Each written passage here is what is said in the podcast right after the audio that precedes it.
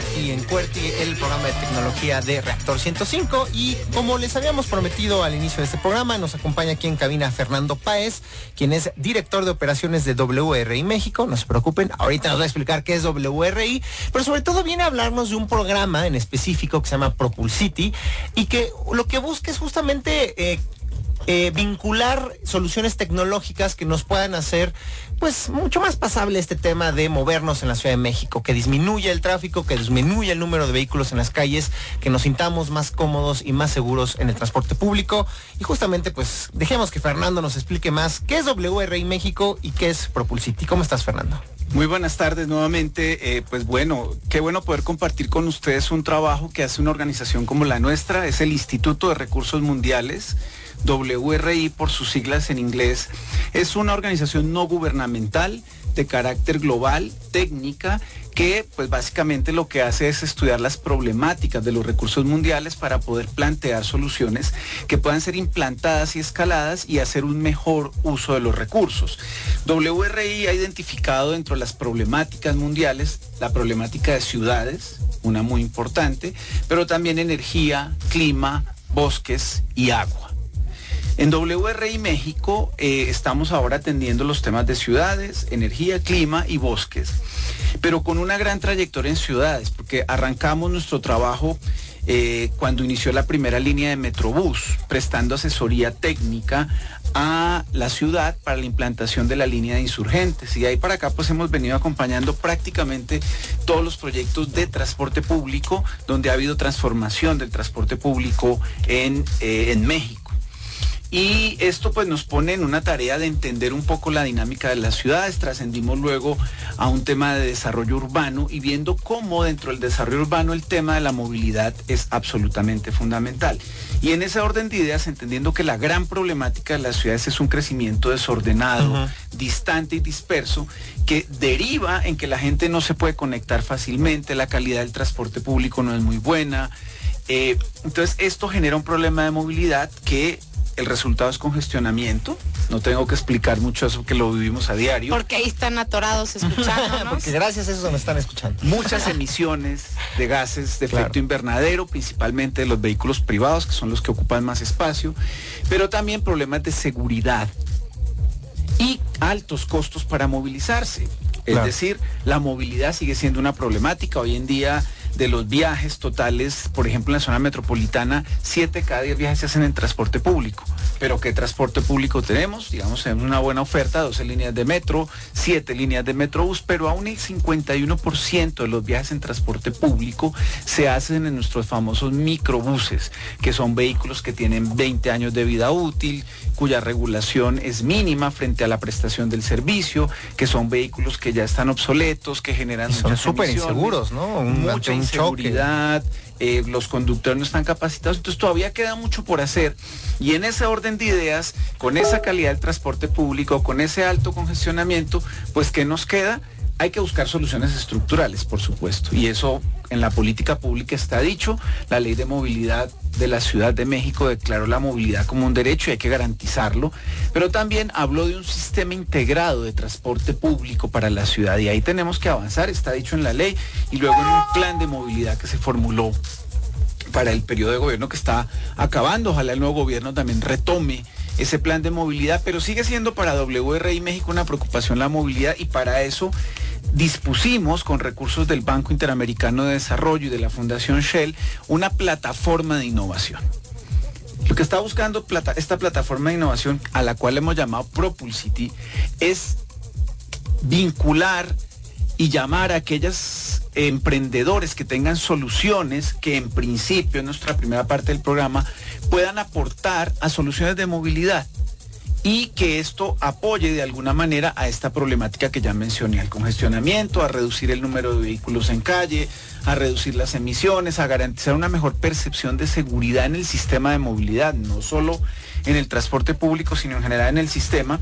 Y en ese orden de ideas abrimos esta plataforma Propulsity, donde estamos recibiendo para un primer momento emprendimientos tuvimos una convocatoria a la cual se presentaron aproximadamente 60 soluciones, es decir, la gente y los muchachos jóvenes y los emprendedores están pensando en soluciones tecnológicas que aporten a este problema de movilidad, pero de esas seleccionamos 16 y luego 5 que hoy estamos iniciando pruebas piloto para ver qué aporte eh, pueden generar estas soluciones en términos de mejorar percepción de seguridad, reducir el número de vehículos en calle, mejorar la calidad de eficiencia del transporte público y por supuesto reducir el número de emisiones.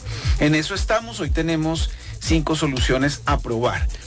Dos de ellas tienen que ver con reducir el número de vehículos en calle. Y ahí tenemos algo de lo que se estaba hablando en la sección anterior del programa, eh, que tiene que ver con eh, van pooling vehículos de movilidad compartida que se pueden acceder a través de una aplicación. Estamos hablando de Busi, que hizo parte de nuestro programa anterior en términos de incubación del proyecto. Ah.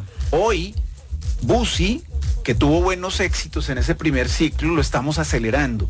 Y ya pues tiene rutas en funcionamiento, no solo en la Ciudad de México, sino también en Monterrey, y ya estamos viendo es quién quiere invertir en este tipo de solución. Hay que ver un poco luego los temas de regulación y todo esto para que este tipo de soluciones puedan funcionar.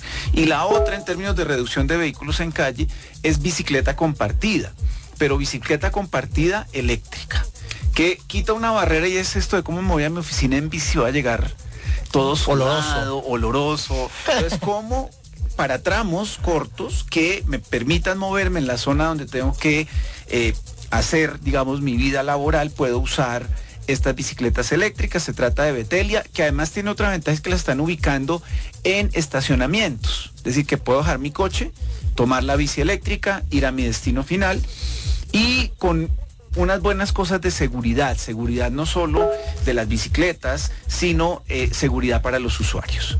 Eso es un primer paquete para reducir número de vehículos en calle.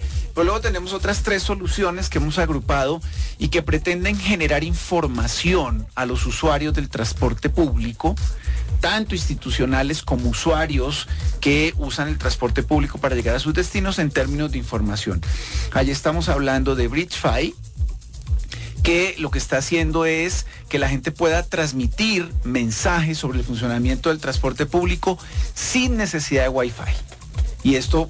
O un plan de datos. O plan de datos, de tal manera que si hay alguna contingencia en el sistema, si hay alguna problemática, se pueda comunicar fácilmente y la gente pueda planear de manera distinta su viaje. Luego tenemos a nuestros supercívicos que no solo ayudan a tener una mejor cultura dentro del transporte público, sino que también pretende enviar mensajes que faciliten el uso del transporte público usando también la plataforma de BridgeFi.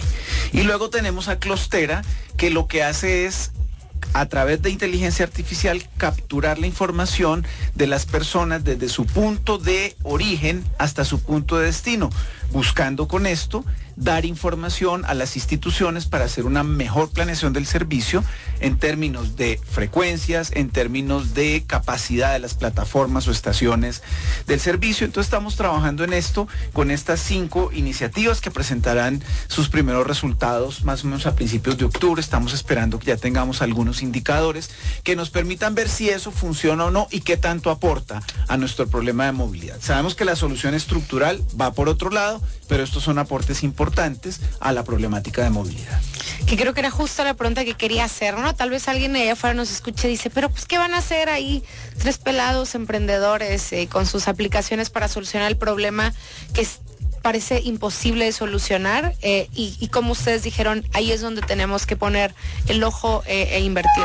Aquí lo que está pasando, y lo acabamos de mencionar en la sección anterior, es que hay una cantidad de ofertas de movilidad y el sistema de movilidad tiene que empezar a considerar todas estas ofertas y ver cómo las pone al servicio del usuario del sistema de movilidad de tal manera que en ejercicio del derecho a la movilidad, cada usuario escoja la forma en que puede moverse mejor, dependiendo de su capacidad de pago, dependiendo de la distancia que tiene que recorrer, dependiendo de muchos factores que hacen parte de la decisión individual. Pero cómo lograr poner todas esas soluciones e integrarlas en un solo paquete para garantizar al usuario el derecho a la movilidad y que use lo que tenga que usar. Pero eso requiere un gran trabajo. Lo más importante es identificar dónde están esas soluciones, qué tan efectivas son qué tan útiles pueden ser a efectos de mejorar este problema de movilidad que, como bien mencionabas, Paulina, es casi un tema que uno dice no tiene solución. Pero sí. Ah, pero tiene. Y aquí hay otros temas estructurales de solución, como lo mencionaba. Lograr una integración del sistema de transporte público en la ciudad con medio único de pago, cambiar los vehículos que ya están obsoletos, una entidad que programe todos los servicios de la ciudad y los ponga a conversar, cómo se habla el metro con Metrobús y con el resto de servicios, creo que urge. El planteamiento está en la ley de movilidad y necesitamos no solo voluntad política que ya quedó expresada ya, sino decisión política, instituciones fuertes y presupuesto para poder llevar a cabo estas, estas soluciones. ¿Qué es lo que te iba a preguntar? ¿No? Tenemos un, como muchos emprendedores o gente que está buscando qué es, qué es, qué es donde vale la pena invertir y, o ser emprendedores o, o echarse un clavado.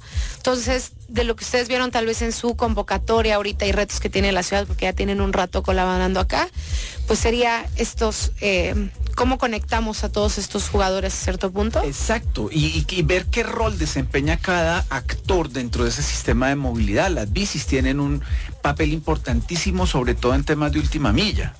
Pero si hablamos de, de, las plataformas de movilidad como, como colaborativa, tipo Uber, Cabify, etcétera, ya en ciudades como Londres, eh, bueno, antes de que tuvieran alguna sanción, lo que estaba funcionando Uber era en las estaciones de metro para mm. dirigir la gente a, a, su último tramo. Entonces, ¿cómo cada oferta de movilidad cumple un rol dentro de ese sistema y garantiza que la gente pueda movilizarse más fácilmente?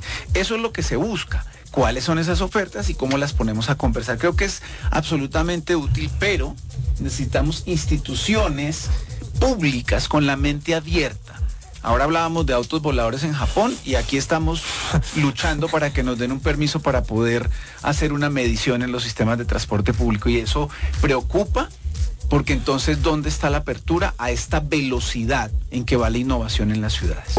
Hay que cambiar un poco el esquema. Escuchamos frecuentemente que llegan estas empresas gigantes, ya lo decíamos en el bloque anterior, como Didi de China, como en su momento lo fue Uber de los Estados Unidos, y sin pedir mucho permiso, de repente ya están operando aquí y el gobierno tiene que reaccionar posteriormente ante lo que ya es una realidad, que es que las personas ya están utilizando estos servicios.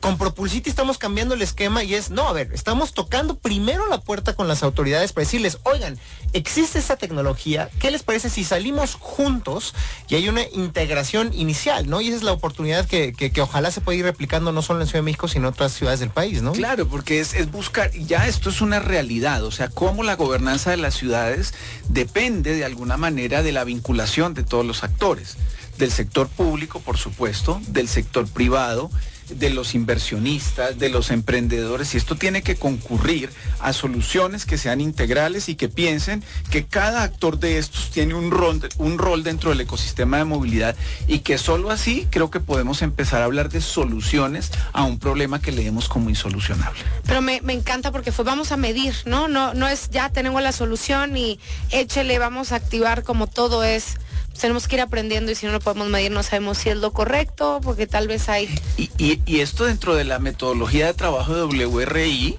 que es contar, hacer los proyectos y luego escalarlos. Pero primero tenemos que tener datos que nos permitan identificar si las soluciones son viables. Puede que no funcionen, pero las probamos. Y las que sí funcionan, entonces las implantamos y luego las escalamos. Y eso ha pasado ya con muchas cosas. Hace, en el año 2000 no hablábamos de sistemas BRT tipo Metrobús. Hoy muchas ciudades del mundo replicaron la experiencia que inicialmente fue de Brasil, que se dio en Bogotá de manera un poco más amplia y que luego se trascendió al mundo y esto estamos hablando del año 2000, hace casi 20 años, con una solución de mejorar la forma de operar el transporte público. Eso fue una innovación en su momento. Ahora la tecnología, las plataformas tecnológicas, todo esto que sale, sale todos los días está permitiendo otro tipo de soluciones. ¿Cómo hacemos que esas soluciones trasciendan sobre este problema que mencionamos como insolucionable, pero que podría, con el aporte de todos, tener por lo menos una forma de mitigar el impacto negativo que diariamente vivimos en el sistema de movilidad.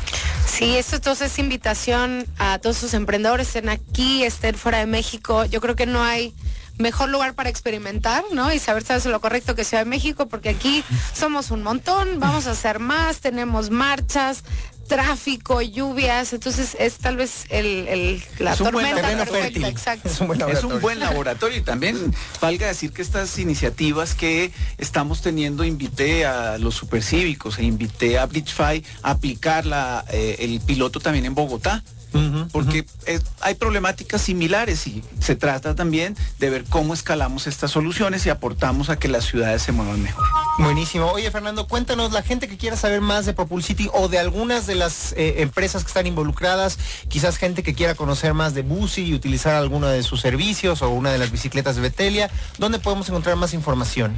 Bueno, tenemos información en Facebook, arroba Propulsity, en eh, la página nuestra wrimexico.org y bueno, ahí tenemos otra, otra opción a través de Desautoxícate, que fue una de las de los retos que agrupó el tema de eh, Busi y el tema de Betelia como una forma de desintoxicarnos de del automóvil en la ciudad. Entonces hay tres opciones donde podemos consultar nuestra página web clave para poder no solo ver esto, sino que otras soluciones estamos trabajando en los otros temas que maneja WRI. Sí se puede, no no seamos pesimistas, para eso está la tecnología, justamente para cambiar nuestra realidad, eficientar procesos y si tenemos el problema del tráfico en nuestras ciudades, de un transporte público que quisiéramos que fuera más y más eficiente, a lo mejor justo las aplicaciones, eh, las bicicletas eléctricas, las camionetas compartidas, los datos, a final de cuentas, entender cómo nos movemos en la ciudad puede ayudar a mejorar esa experiencia, ¿no, Fernando? Vale decir que tenemos otro ciclo de aceleración donde ah. queremos convocar a otros emprendedores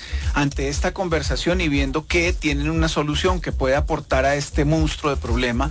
Vale la pena que estén pendientes a nuestra siguiente convocatoria que haremos ahora en este segundo semestre y que se vinculen a este proceso. Puede que su solución, una vez probada, la podamos escalar no solo en México, sino en otras ciudades del país y ojalá fuera. Atención taxis aéreos. Ahí hay una oportunidad. Muchas gracias Fernando por habernos acompañado el día de hoy en Con mucho gusto, encantado de, de, poder compartir con toda la audiencia estas experiencias interesantes. ¿Y a dónde nos vamos, Pau? Pues vámonos a la última sección del programa que son las recomendaciones. Recomendaciones.